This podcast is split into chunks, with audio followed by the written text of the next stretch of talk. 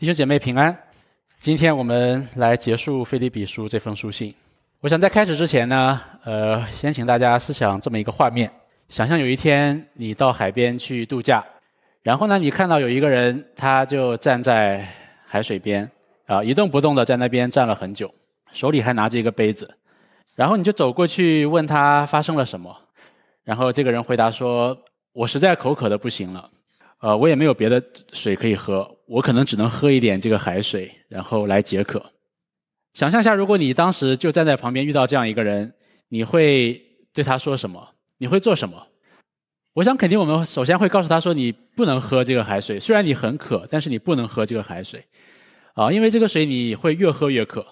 啊，甚至比你喝之前比现在还要渴。我们也会告诉他说，如果你不听，如果你执意要喝这个水，一直喝下去的话。你最终会死，因为这个水根本不能给你生命，它不能够真正解你的渴。当然，我们也会告诉他说，海水本身其实是好的，它虽然不能够让人存活啊，但是可以让鱼存活啊，它也可以供人欣赏，可以供孩子在里面冲浪。只是它不是用来喝的啊。这个海水它被造的时候，它不具备这个目的，它不具备满足人口渴的这个功能。其实这幅图，我相信我们很多人。会发现我们的生命啊，很多时候就很像这个站在海边口渴的人，啊，我们生命当中会经历各样的饥渴、各样的缺乏，我们也尝试用一些东西去试图填补这种空缺，但是我们发现都无济于事。那个满足是非常短暂的啊，很快我们就会陷入一个新的、更大的一种不满足感，然后继续的用错误的东西来试图满足自己，啊，结果就是徒劳无功啊，仍然空虚。甚至更加的空虚啊！直到我们最后离开这个世界。今天这段经文其实是一个很好的来回应这种光景的一段经文啊。我们发现保罗他说他无论在各样的光景当中，他都可以知足，所以我们就不禁想要知道说他为什么可以做到。在今天结束这卷书信之前呢，我想再一次和弟兄姐妹一起来重温一下这封书信。其实这封书信到现在为止啊，我们并不太知道这个保罗跟菲利比教会之间他们究竟发生了哪些具体的事情。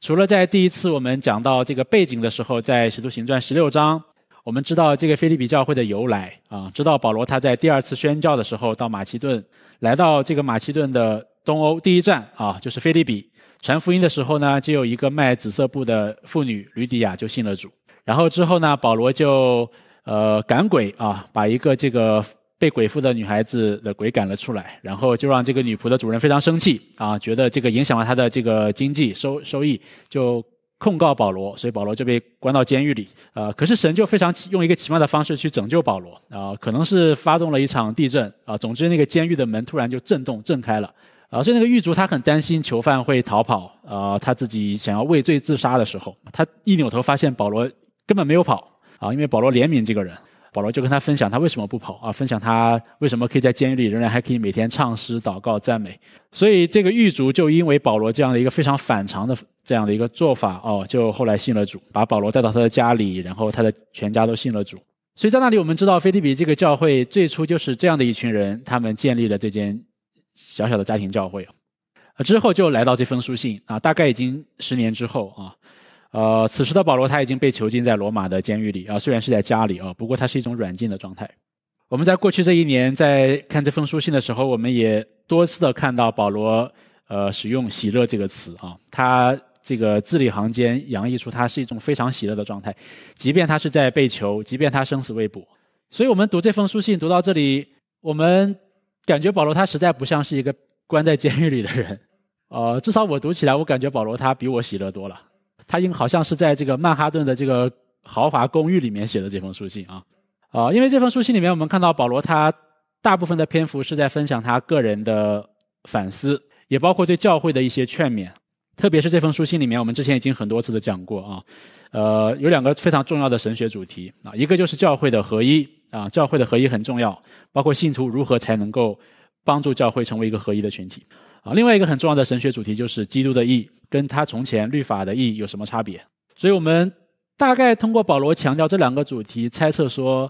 也许菲利比教会他面临这个教会合一的问题，或者说讲到基督的义，也许菲利比教会面临这个犹太人的这种律法主义的搅扰，直到这封书信的最后一章啊，我们才开始稍微了解一下这教会啊究竟发生了哪些非常实际的事情啊。在上一部分，我们在上半部分我们看到说，呃，这个教会有两位姐妹领袖啊，他们因为个人的原因有一些的纷争，已经影响到了教会的合一啊，威胁到教会的合一啊。另外，关于这个教会，我们所知道的就是今天这段经文，我们了解到原来菲利比这间教会啊，他一直都参与保罗的宣教的施工，一直在经济上资助保罗。包括他这个时候在罗马囚禁期间啊，菲利比教会也从经济上供应他的需要。呃，其实今天呃，我们看今天的这个监狱啊，这个刑事司法体系，其实跟一世纪的罗马不是很一样啊。今天啊，很多人他宁愿去监狱里面，因为在里面有吃有穿，提供这个人最基本的生活的所需。可是，在一世纪的这个罗马帝国的监狱并不是这样的。当时的人，当时的囚犯啊，基本上他要完全的依赖于他自己的财富，或是依赖于这个家人朋友的供给，他才有可能可以存活啊。监狱是不会养养活这些囚犯的。这也是为什么保罗他在宣教当中，特别是他在被囚期间，他仍然需要家人或者是说朋友的资助。而菲利比教会就是一个在经济上大大的资助保罗的这样一间教会。所以保罗这封书信，他写到最后的时候，他再一次的回到这个喜乐的这个主题啊。他说：“我靠着主，大大的喜乐。”刚刚我们已经读过这段经文了啊。保罗基本上就是说我感谢你们的供应，不过其实我也不缺什么。我在各样的环境当中，我都一无所缺啊。大家可以想象一下啊啊，我们教会也资助很多的宣教士。我只是假设啊，假设我们教会资助的某一个宣教士啊，我们支持他长期在海外的这个呃宣教。啊，教会每天每个周日周日也都为他祷告，每一年也都在经济上很大的资助他。过了几年，啊，这个宣教师他写了一封信给教会，啊，一封这个施工的报告。他从头到尾分享他在海外在那里的施工怎么的这个兴旺啊，怎么样传福音，很多人带领很多人信主，然后也分享他自己的心路历程，他自己怎么样在那种环境当中经历神，他怎么样依靠神，啊，也分享他下一步打算什么啊。打算做什么？然后在这封信的最后要结尾的时候，好像他突然想起来，然后他就稍微提了一下，说：“哦，感谢教会这么多年的资助。”紧接着他又说：“其实我也不缺你们给我的这部分钱啊，对我我其实一无所缺，对啊，我非常的丰富。想象一下，如果我们收到这样一封信，我们会作何感受？我猜想保罗他其实写到最后的时候，他也预计到可能会给菲利比教会带来这样的这种呃类似的误解。所以他就做了一些的解释。这段经文我今天只想 focus 在这个呃十到十四节呃十到十三节这四节经文。保罗首先说：“我靠着主大大的喜乐，因为你们思念我的心，如今又发生了。”虽然这封书信保罗已经提到过很多次他的喜乐啊，不过只有在这里啊，保罗加了一个副词“大大的喜乐”，可能是他之前的喜乐不断的叠加、不断的积累，到这个时候他的情绪达到了一个制高点。当然也有可能，保罗这里所分享的这件事情，就是让他更加喜乐。他更加喜乐的原因是说，你们思念我的心，如今又发生了。其实也就是说，菲利比教会再一次的对保罗呃提供经济上的资助。这个事情其实就是第四章刚才我们读到的第十五、第十六节啊，还有十八节。那里保罗说：“菲利比人呢，你们也知道，我出传福音离开马其顿的时候，论到受受的事，除了你们以外，并没有别的教会攻击我。”就是我在帖萨罗尼迦，你们也一次两次的打发人攻击我的虚用，所以在保罗他在马其顿布道期间，其实菲利比教会就一直在支持他，但是可能因为某种原因啊，之后这个资助就暂停了，一直到第十八节，保罗说：“但我样样都有，并且有余，我已经充足啊，因为从以巴弗提受到了你们的馈送。”所以我们也知道，保罗在罗马囚禁的时候，菲利比教会又差派这个以巴弗提带着这个资金去到罗马。不过他在罗马的时候生病了，所以保罗这里其实如果我们从表面上来看，他这里大大的喜乐，可能只是因为他所爱的这间教会啊，曾经与他一起同工，在经济上资助他，后来又暂停了，如今又开始资助他了。保罗是不是只是因为他又收到了这个教会的经济上的资助，就大大的喜乐呢？换言之，保罗跟菲利比的教会的关系啊，是不是只是基于这种经济上的利益？我想。很有可能人会这样的去误解啊，这也是为什么保罗他可能预见到会有这样的一种误读，他后面其实有解释。保罗接下来要说的这段话，其实今天我只希望大家能够 focus 在两个关键词上。当保罗说：“我现在大大的喜乐，因为你们今天又重新再一次的开始思念我的心，就是再一次的开始资助我。”保罗说：“你们向来是就思念我啊，只是没得机会。”保罗宁愿相信菲利比教会因为某种政治上的、地理上的或者别的原因，甚至可能教会曾经有过一段时间的纷争，关于要不要资助保罗有一定的纷争，暂时没有资助他。不过保罗说：“我相信你们，你们其实一直都是有这个思念我的心啊，一直都是关心我，愿意与我同工的。”然后十一节，保罗说：“我并不是因缺乏说这话，我无论在什么境况都可以知足。”到这里，我们稍微停一下，“知足”这个词啊，可能是这段经文当中我们最应当去好好去了解、去关切的一个词啊，也是我们今天啊这段信息要回应大家的啊，一个知足的生活啊，一个知足的人生。其实我们如果看希腊文的话啊，这个词只有在这里保罗用了。这一次啊，整本新约里面这个词就出现了一次“知足”这个词啊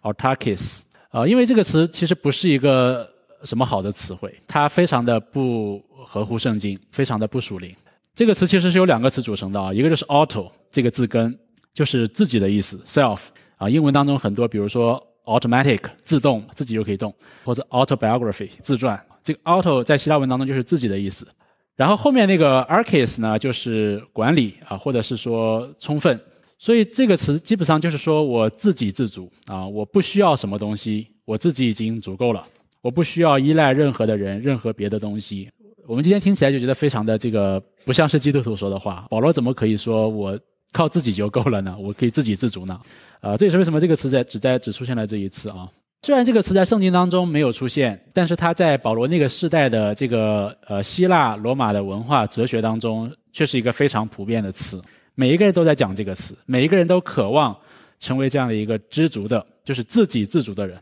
在保罗所处的一世纪的罗马帝国哦，罗马文化当中，其实深受当时的希腊哲学的影响啊。如果我们稍微了解从这个呃苏格拉底开始，古希腊的哲学。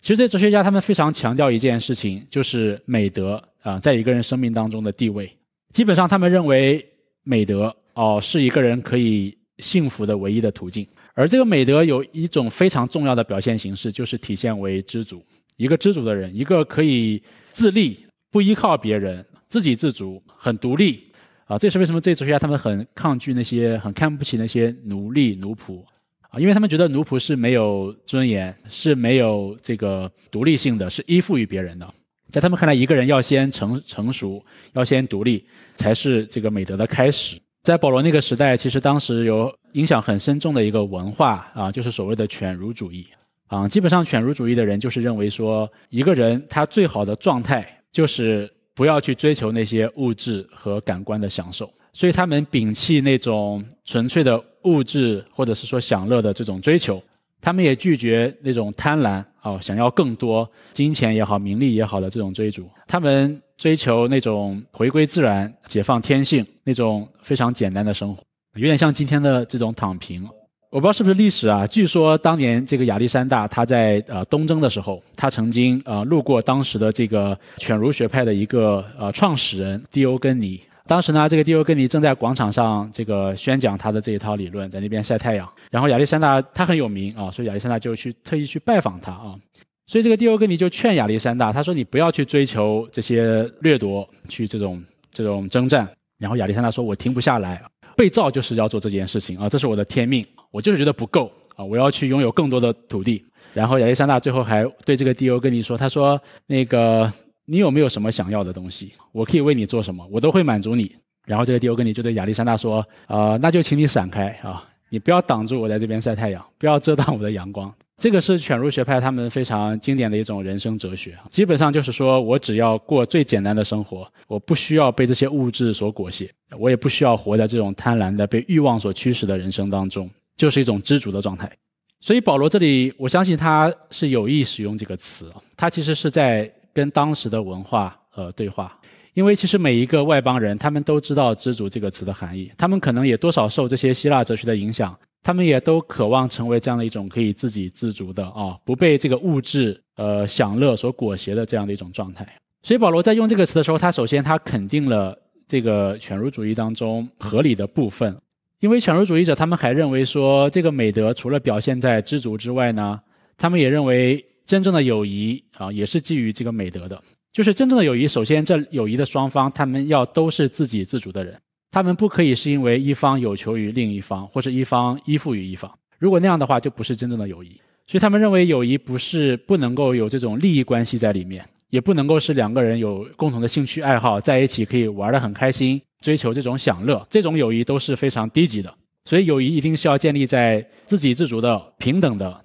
两者之间，没有利益冲突，没有共同的兴趣在当中驱使，这才是真正的友谊。所以我相信保罗在用这个词的时候，他可能之前也已经预想到说，很有可能会让菲比教会觉得说。呃，我在资助你，可是呢，你又觉得好像并不需要，或者或者是说我们的关系是不是只是因为有这样利益的关系呢？保罗说，其实不是的。保罗说，其实我们是真正的友谊啊，我们并不是因为我有求于你们，我现在很缺乏啊，需要你们才写这封书信，才这么爱你们。所以保罗在解释这点之前，他就先说我并不是因缺乏而说这话，他特别强调这一点。他和菲利比教会。在这个关系当中，他们是一个平等的关系啊，他们之间是一种真正的友谊，在地位上是平等的。所以，虽然保罗因为这个教会资助他，他大大的喜乐，但是保罗当他这样讲的时候，他其实就是在说这样一句话，就是说我的喜乐并不是因为你们今天给钱我啊，我才喜乐。我们的关系也不是只是这种利益上的交往或者互惠互利，而是因为我们在基督里面我们平等的关系，而你们的爱心透过你们的资助表现出来。这个是合神心意的。他后面也讲到，这个其实是好像馨香的祭物献给神的。除了这里之外呢，另一个词啊，保罗接着又说：“他说我并不是因缺乏说这话啊，我在各样的情况都可以知足，我已经学会了，我知道怎样处卑贱，也知道怎样处丰富，或饱或足，或有余或缺乏，谁是谁在，我都得了秘诀。”这里又出现了第二个词，也是新约当中只出现过一次哦，就是“秘诀”这个词哦 m u l 同样，这个词在这里只出现一次。Again，它也不是一个特别合乎圣经的词。同样，它也存在于当时的这个希腊、罗马的异教文化当中啊。当时很多的异教，他们用这个词“秘诀”，因为他们认为说，一个人他必须要通过某种非常神秘的宗教仪式，可能才能够获取呃神灵的某种特别的启示。当时有很多这些外邦的异教的文化充斥在呃这个教会的周围。保罗这里也再一次跟文化对话，他借用了这个词，他也提到一个秘诀。他说：“我得到一个秘诀，可以让我在各样的环境当中都知足。”其实今天我们很多人也也常常对这个非常的感兴趣啊，我们也常常用秘诀这个词啊。有人非常的成功，我们就想知道他成功的秘诀是什么啊。有人呃学霸和这个每次都是年级第一啊，我们也很想知道他这个学习方法是什么，他学习的秘诀是什么。追男孩子追女孩子，我们也想知道，哎，他是怎么成功追到的？这个婚姻很幸福，我们也想知道，哎，他们是怎么维维系这个婚姻的？婚姻幸福的秘诀是什么？之后生了孩子，孩子这个。各都很优秀，各方面都很优秀。我们就想知道，哎，他这个这么成功的教育的秘诀是什么啊？正因为大部分人我们没有拥有这样的人生啊，只有很少部分人拥有，所以我们可能就会觉得说，这些人他是不是拥有某种他自己知道别人不知道的智慧啊？如果有一天我我们也知道的话，是不是我们也可以成为他那样子的人？今天仍然我们都对这些什么什么的秘诀非常的感兴趣啊啊！保罗也说，他也拥有一个可以在各样的处境都知足的秘诀啊。这个秘诀是什么呢？保罗说，就是我靠着那加给我力量的，凡事都可以做，以至于我可以在各样的环境当中，我都可以知足，卑贱也好，富足也好，穷也好，富裕也好，哦，缺乏也好，富足也好，我都可以知足。而那个秘诀就是我在依靠那一位加给我力量的。第十三节其实是我们可能常常会误用的一节经文啊，我们常常会把这些经文单独拎出来啊，给自己当时想要做的这件事情加一个这个 支持。我靠着那加给我力量的，凡事都能做。有些时候我们想要犯罪的时候啊，靠着加给我力量的，凡事都可以做。要不要这样投资的时候，没事放进去吧，一定会成功的啊！靠着加给我力量的，凡事都能做。呃，其实不是这个意思啊。啊，这句话最容易被人误用，成为我们个人主义或者是说呃满足自己私欲的一个借口。可是事实上，这句话如果放在这个上下文的语境当中，它从来都不是说不受约束，或者是说什么事情都可以做，或者是说我们可以无所不能，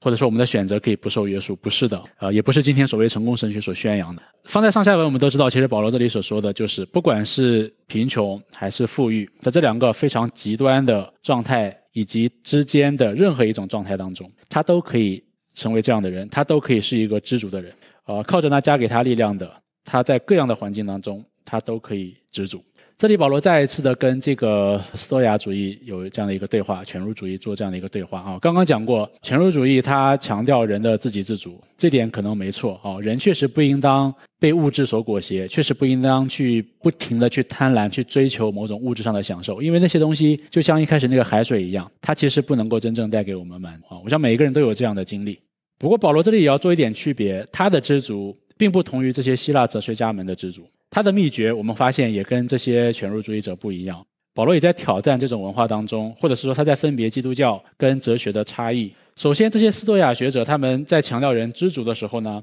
他们会比较强调人的理性，甚至将人的情感抽离出来啊。他们要单凭人的意志，在一个极艰苦的环境当中，告诉自己说：“我仍然是知足的，我要对抗这种消费主义、享乐主义。”他们是用理性和意志去操纵的。所以很多时候，这样的人他们就表现在对这个世界似乎格格不入，或者是说对这个世界非常的冷漠啊。但是保罗说，他并不像这些斯多亚主义者，他没有否认自己的情感，他有分享过自己被鞭打，分享过自己在穷困潦倒的时候。他不是说我在那样很穷的时候，我仍然告诉自己我很富足。他也没有去否认人在很饥饿、很贫困的时候，人会经历某种身体上的苦难。相反，他说：“我自己之所以在那样的一个环境当中，我仍然可以知足，可以拥有一种满足感，不是因为我要扼杀我的感性，而是因为那种知足的状态是非常真实的。他不是要像阿 Q 一样去安慰自己，我很幸福，我很满，而是因为他在强调说，虽然我的。”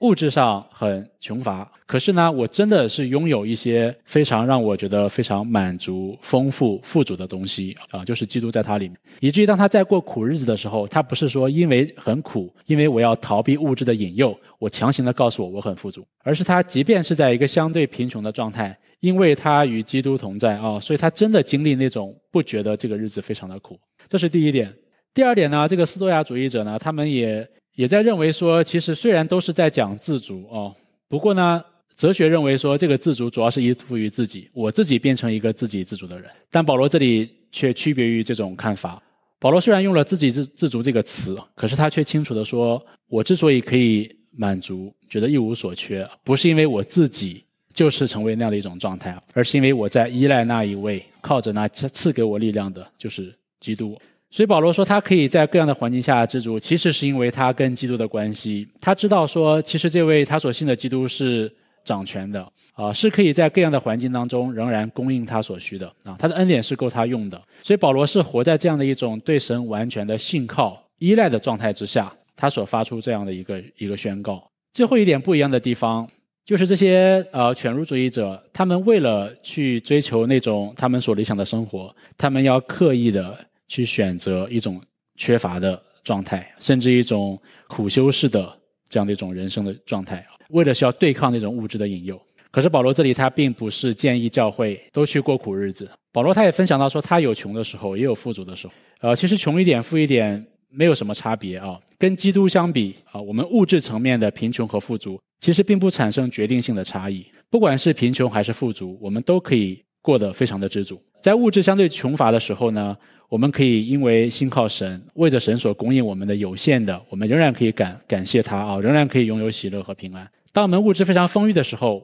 我们仍然也可以不会去依赖这些东西带给我们的安全感和满足感。我们仍然也可以不为着这些财富所自夸，仍然可以继续的单单的依赖主，单单的因基督而满足。所以，当保罗跟当时的文化对话之后呢，我想。留给我们教会的就是要思想思想接下来的两个问题啊，为什么知足很难啊？为什么保罗他拥有这个秘诀？这个秘诀其实我们每一个人都知道。为什么保罗他就可以活在一个非常真实的一个知足的状态下？而我们今天虽然理性上知道，可是我们却很难活出这样一种知足的状态呢？回到那个海边的例子啊，我相信今天大部分人，包括我在内啊，我们活在这个世代，我们周围的文化其实都在每天不停的分分秒秒向我们传递一个信息。第一，它会让我们。告诉我们，我们现在还不满足啊，我们过得还不够好。它会不断的刺激我们这种想要去追求更多，然后或者是说向我们描绘一个那样的一个人生才是一个满足的人生。我们打开电视看到一个广告啊，那样的一个家庭的样子才是一个满足的一个人生赢家的样子。呃，那些广告说你要买这款产品，广告里面总是这个买到这个产品的人脸上带着笑容，怎么的开心什么的，仿佛说 OK，我如果拥有这款产品之后，我也就可以啊成为那样的一个快乐的人，总是在这样刺激我们。所以周围的环境一直在不停的告诉我们说，我们要拥有多少多少多少钱之后。可能我们才会满足。我们现在的钱还不够啊，还不可以提前退休啊，或者是说我和某某某某某那个人结婚之后，我的下半生一定会非常的满足啊，或者是说，如果我结婚之后，我拥有一个孩子、两个孩子、三个孩子之后，儿女双全之后，才会真的满足。总之，人生这个文化都在告诉我们，不停的一个一个目标，我们拥有那个之后就会满足。可是经历过人都知道，当你拥有那一切之后，啊，你其实还是不会满足的。所以知足，知足很难，其实。但是为什么知足很难？为什么我们很多的时候其实不知足？其实不知知足的反面啊，就是贪婪。很多时候我们觉得我们不满足，是因为我们里面其实在贪婪。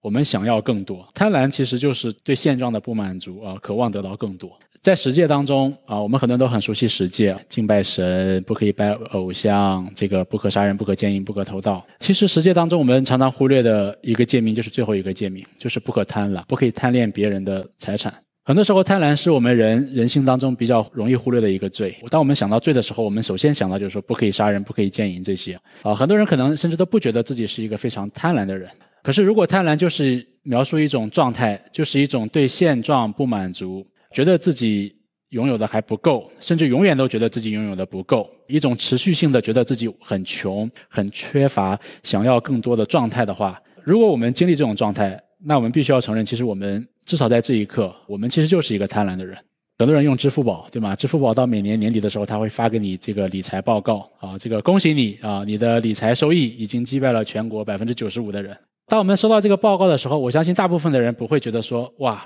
我是一个理财小白，我竟然击败了全全国百分之九十五的人啊！这一年我的收益还不错啊！”我相信很少人会这样想，大部分人可能会想：“哎，那百分之五的人，他们是怎么做到有更高收益的呢？他们是不是买了什么我没有买的理财产品啊？他们是不是有某种这个秘诀？我如果知道那个信息之后，我就可以拥有更高的收益啊！其实，其实贪婪无所不在。”在实践当中，贪婪放在最后一条，啊，绝对不是说这个罪就更小、更次要，甚至贪婪可能是一个更大的罪、更严重的罪，啊，甚至说它可能是最终之罪。大家可以设想一下，当一个人他贪婪的时候，比如说当他贪婪别人的财富的时候，他很有可能就会起了杀人之心；当一个人他贪婪别人的妻子，他可能就会犯奸淫的罪；当他贪婪别人所拥有的财物的时候，他可能就会犯偷窃的罪。所以，其实如果我们说不可杀人、不可奸淫、不可偷盗是。呃，外在的行为啊，那贪婪可能更多是指向人的内心，就是人里面的这种诡诈。人常常是在一种不满足、想要更多的一种贪婪的这样的一个光景当中。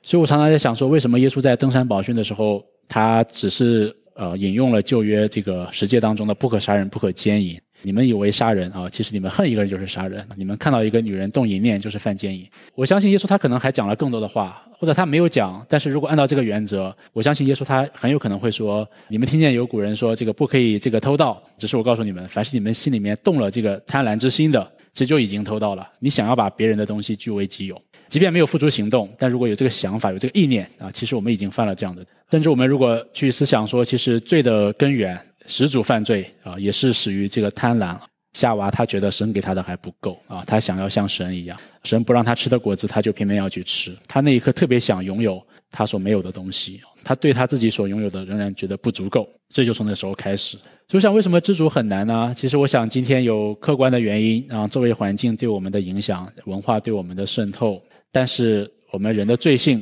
即便我们信主之后，我们仍然要去对付的一个很严重的罪，不可以忽略的一个罪，就是贪婪。其实今天在不管是商业上、政治上，其实人不同的群体，他们都非常的擅长利用人的这个贪婪去实现自己的目的。刚刚讲过一些商业上的一些手段，对吗？他通过给你宣扬一个好的产品啊，或者描述一个非常美好的生活，一个一个你所向往的生活，让你对你现状感到不满，以至于你渴望努力奋斗。去过上这样的一个人生，可是当他的产品卖给你之后，当你买了之后，你一点都不觉得满足。可是他的目的已经达到了，啊，在政治上也是如此啊。一些政党他挑起人里面的那个贪婪，呃那些非常擅长做群众运动的那些去去煽煽动那些穷人的啊。他说：“你看那些富人过的生活，他们剥削了你们工作的机会，他们是资本家，他们在吸血，在榨干你，他们不劳而获。你想要过那样的人生吗？那你就起来跟我革命，把他们的东西拿过来啊，把你的选票投给我，我就可以让你过上那样的人生。所以贪婪绝对不只是富人才有的一种 一种罪，穷人同样如此。”呃，耶稣会的创始人这个圣方济，他说这样的一段话啊，他说我听到过很多的人来向我忏悔悔改，为各样的罪悔改，但是我呃鲜有听到有人为他的这个贪婪。那我们如何才可以拥有一个知足的人生呢？像保罗这样，不只是在头脑当中知道，而是在我们生命当中真正可以成为一个知足的人，或者是说一个知足的人生，它应当是一个怎样的人生？啊，应当是一幅怎样的图画呢？啊，圣经当中有两段经文，我觉得是非常好的来描述一个丰丰富的啊一个富足的知足的人生的一个样样式。在诗篇第一篇一开始就是这样的一个画面：不从恶人的计谋，不占罪人的道路，不做亵慢人的座位。唯喜爱耶和华的律法，昼夜思想，这人变为有福。他要像一棵树栽在溪水旁，按时候结果子，叶子也不枯干，凡他所做的尽都顺利。所以，一棵树它栽在溪水旁啊，它有。不结果子的时候，也有结果子的时候。春夏秋冬各样的季节，它有穷乏的时候，它也有富足、呃茂盛结果子的时候。可是这样的一个人生，他之所以可以在各样的时候，他都是一个知足的状态啊，是因为他栽在溪水旁，喜爱耶和华的律法，昼夜思想，这人变为有福。所以我们可以说，圣经告诉我们说，要想拥有这样的一个知足的人生，像保罗一样这样这样一个知足的人生呢，首先可能我们要常常思想神的话语，要要昼夜默想啊，要常常在主里面。好像耶稣说：“你们藏在我里面，我就藏在你们里面，这人就多结果子。他更容易是经常活在一个知足的状态。这样的一个画面，在耶利米书当中其实也有出现过啊，在第十七章七到八节，耶利米说：‘依靠耶和华，以耶和华为可靠的那人有福了。他必像树栽于水旁，在河边扎根，炎热来到并不惧怕，叶子仍必清脆，在干旱之年毫无挂虑，而且结果不止。’所以从某种程度上来讲，基督徒是应当是一群最知足的人，最容易也最有可能知足的人啊！因为我们已经拥有那个真正满足我们的那一位。一个人其实知足很简单，他并不完全依托于我们客观上物质财富所拥有的多少。因为很明显，有些人他拥有的很多，但他仍然不知足，他仍然过得好像一个乞丐一样。但有些人他可能拥有的没有那么多，在你看来。可是他的人生却是一个非常富足的、非常感恩的、非常喜乐的一种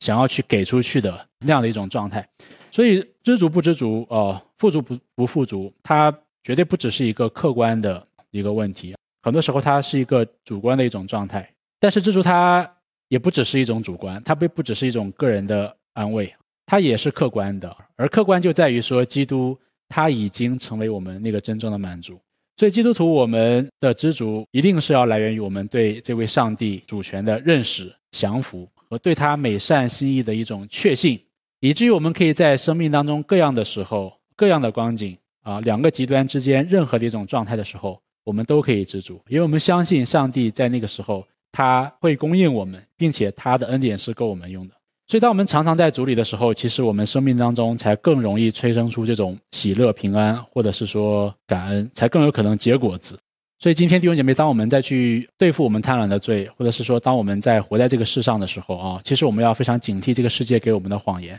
啊。我们对于财富的态度，绝对不是无休止的累积这个财富啊。我们人生活着的目的，绝对不是让自己的银行的储蓄变得越来越多、越来越多。这个不是我们人生的目的，这个也不是我们对待财富应有的态度。大家想象一下，呃，如果假设你年薪十万啊，一年可以存三万，举个例子，然后随着你每年工作阅历的增加，然后你的薪水每年增加个 ten percent，比如举个例子，你其实很容易的可以算出你到你假如活到八十岁，或者是说你七十岁、六十五岁退休的时候，你拥有多少财富？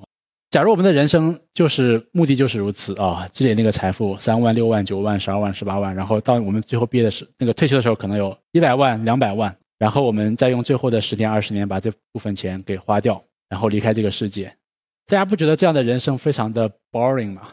就是每天你打开早上起来打开银行账户就是那点钱啊，你也可以想象到说我就到退休我也不会有更多的钱了，就那么多啊，基本上已经呃设定好了。我觉得人这样的人生其实是非常无聊的，特别是如果我们在这个过程当中，我们一直是处于一个不知足的状态，总觉得我要拥有更多的财富，呃，甚至即使自己已经拥有很多，可是仍然觉得自己不够，我们不愿意去奉献啊，不愿意去资助别人，自己明明已经拥有很多，但觉得自己好像很穷，活得像一个乞丐一样，直到我们离开这个世界啊，我觉得这样的人生是非常可惜的啊，非常 boring 的，非常没有意思的。所以约翰加尔文他。他说过这样的一段话啊，他说：“懂得如何带着感恩之心，冷静并且节制的使用财富，做好准备，在神喜悦的时候可以放弃一切，同时也按照自己的能力将一部分与弟兄分享，也不骄傲自大，那人就已经学会了优渥和富足。这是非常美好而罕见的美德，比在贫穷当中忍耐更为美好。所以基督徒绝对不是要过犬儒主义者，把自己过得穷巴巴的，然后在那边说躺平。”我我我我躺平也是横着的站立哦，横向的站立，我要对抗这个世界的剥削，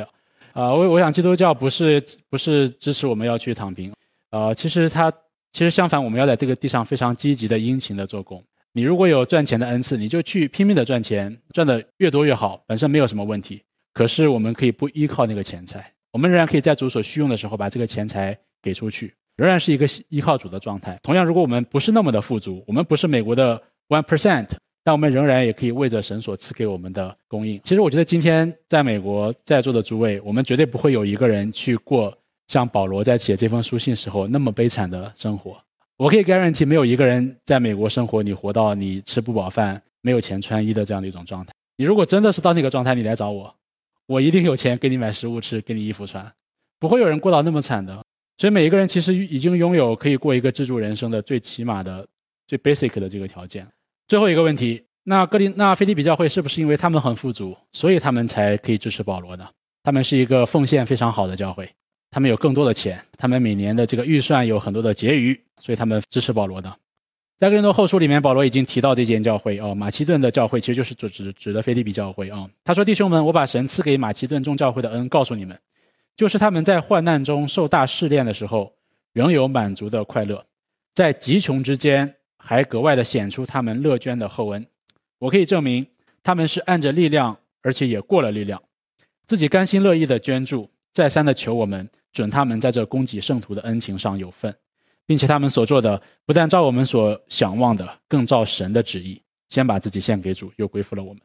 所以菲利教会不是一个非常富裕的教会。你可能说，哎，那个吕蒂亚买紫色布子，他肯定非常的富裕。我要可能他是一个蛮富裕的人，可是那个狱卒啊，那个被。医治鬼附的那个女仆啊，这个教会并不是一间非常富足的教会啊，他们在经商是有缺乏的，可是他们却成为保罗最主要的支持保罗施工的这样的一间教会，他们却是一个非常富足的啊知足的教会。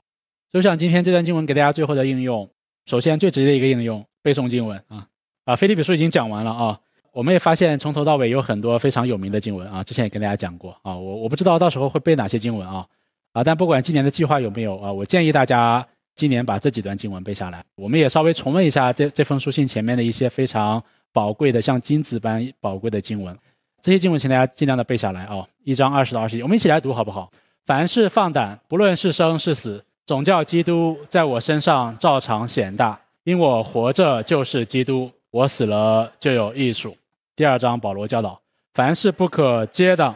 不可贪图虚浮的荣耀。只要存心谦卑，个人看别人比自己强，个人不要单顾自己的事，也要顾别人的事。你们当以基督耶稣的心为心。第三章他有说：“只是我先前以为与我有益的，我现在因基督都当作有损的。不但如此，我也将万事当作有损的，因我以认识我主基督耶稣为至宝。”我为他已经丢弃万事，看作粪土，为要得着基督。第四章，应当一无挂虑，凡事呃祷告、祈求和感谢，将你们所要的告诉神，神所赐出人意外的平安，必在基督耶稣里保守你们的心怀意念。最后，当然今天的这节经文，也知道怎样主丰富，或饱足，或饥饿，或缺乏。谁是谁在，我都得了秘诀。我靠着那加给我力量的，凡事都能做。所以我在最后，我也盼望弟兄姐妹能够在我们未来的日子当中，能够在这一点上，就像喜乐一样，知足同样也是一个命令，它不是一个到了某种状态就会有的一种自然的，不是的，是需要操练的。其实每一个人，我们今天已经在一个知足的状态当中，我们应当去操练有知足的心。呃，我想最后我们唱一首诗歌吧，那个基督是我满足，也求神让我们成为一个单单因着基督而知足的人。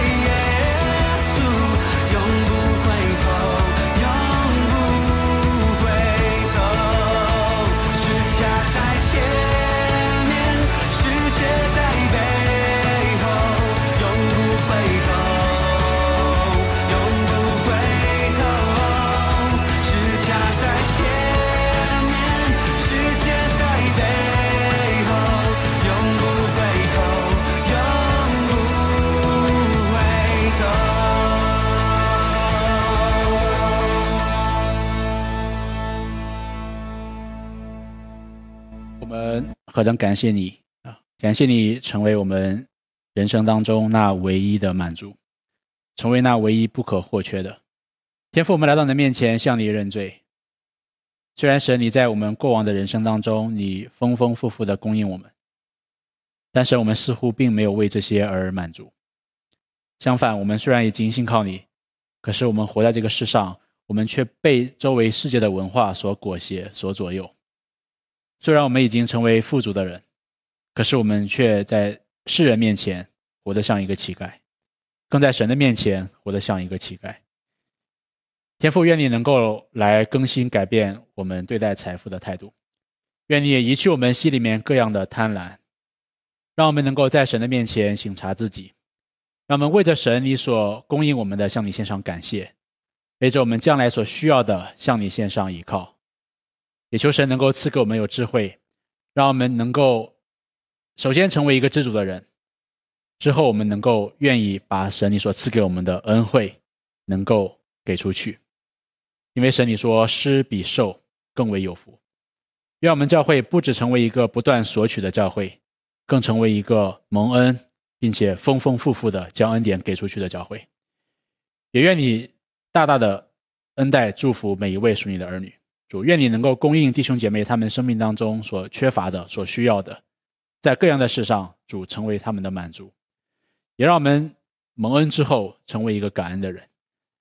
让我们能够成为你自己啊祝福的器皿啊，好像菲利比教会成为神你祝福保罗的器皿，成为欧洲事工福音事工的器皿一样。主愿你也使用我们的 UC 教会，使用我们当中的每一位，主啊，成为你自己的器皿，成为别人的祝福。主，我们为着我们以后的人生向你献上祷告。主，我们立志，我们不愿意成为贪婪的人，不愿意成为不断索取的人。相反，主让我们能够正确的对待财富，合合理的使用财富。愿主继续的指教我们，更新改变我们。新的一年，让我们可以活出一个新的人生，不一样的人生。这样的祷告奉耶稣宝贵的名求，阿门。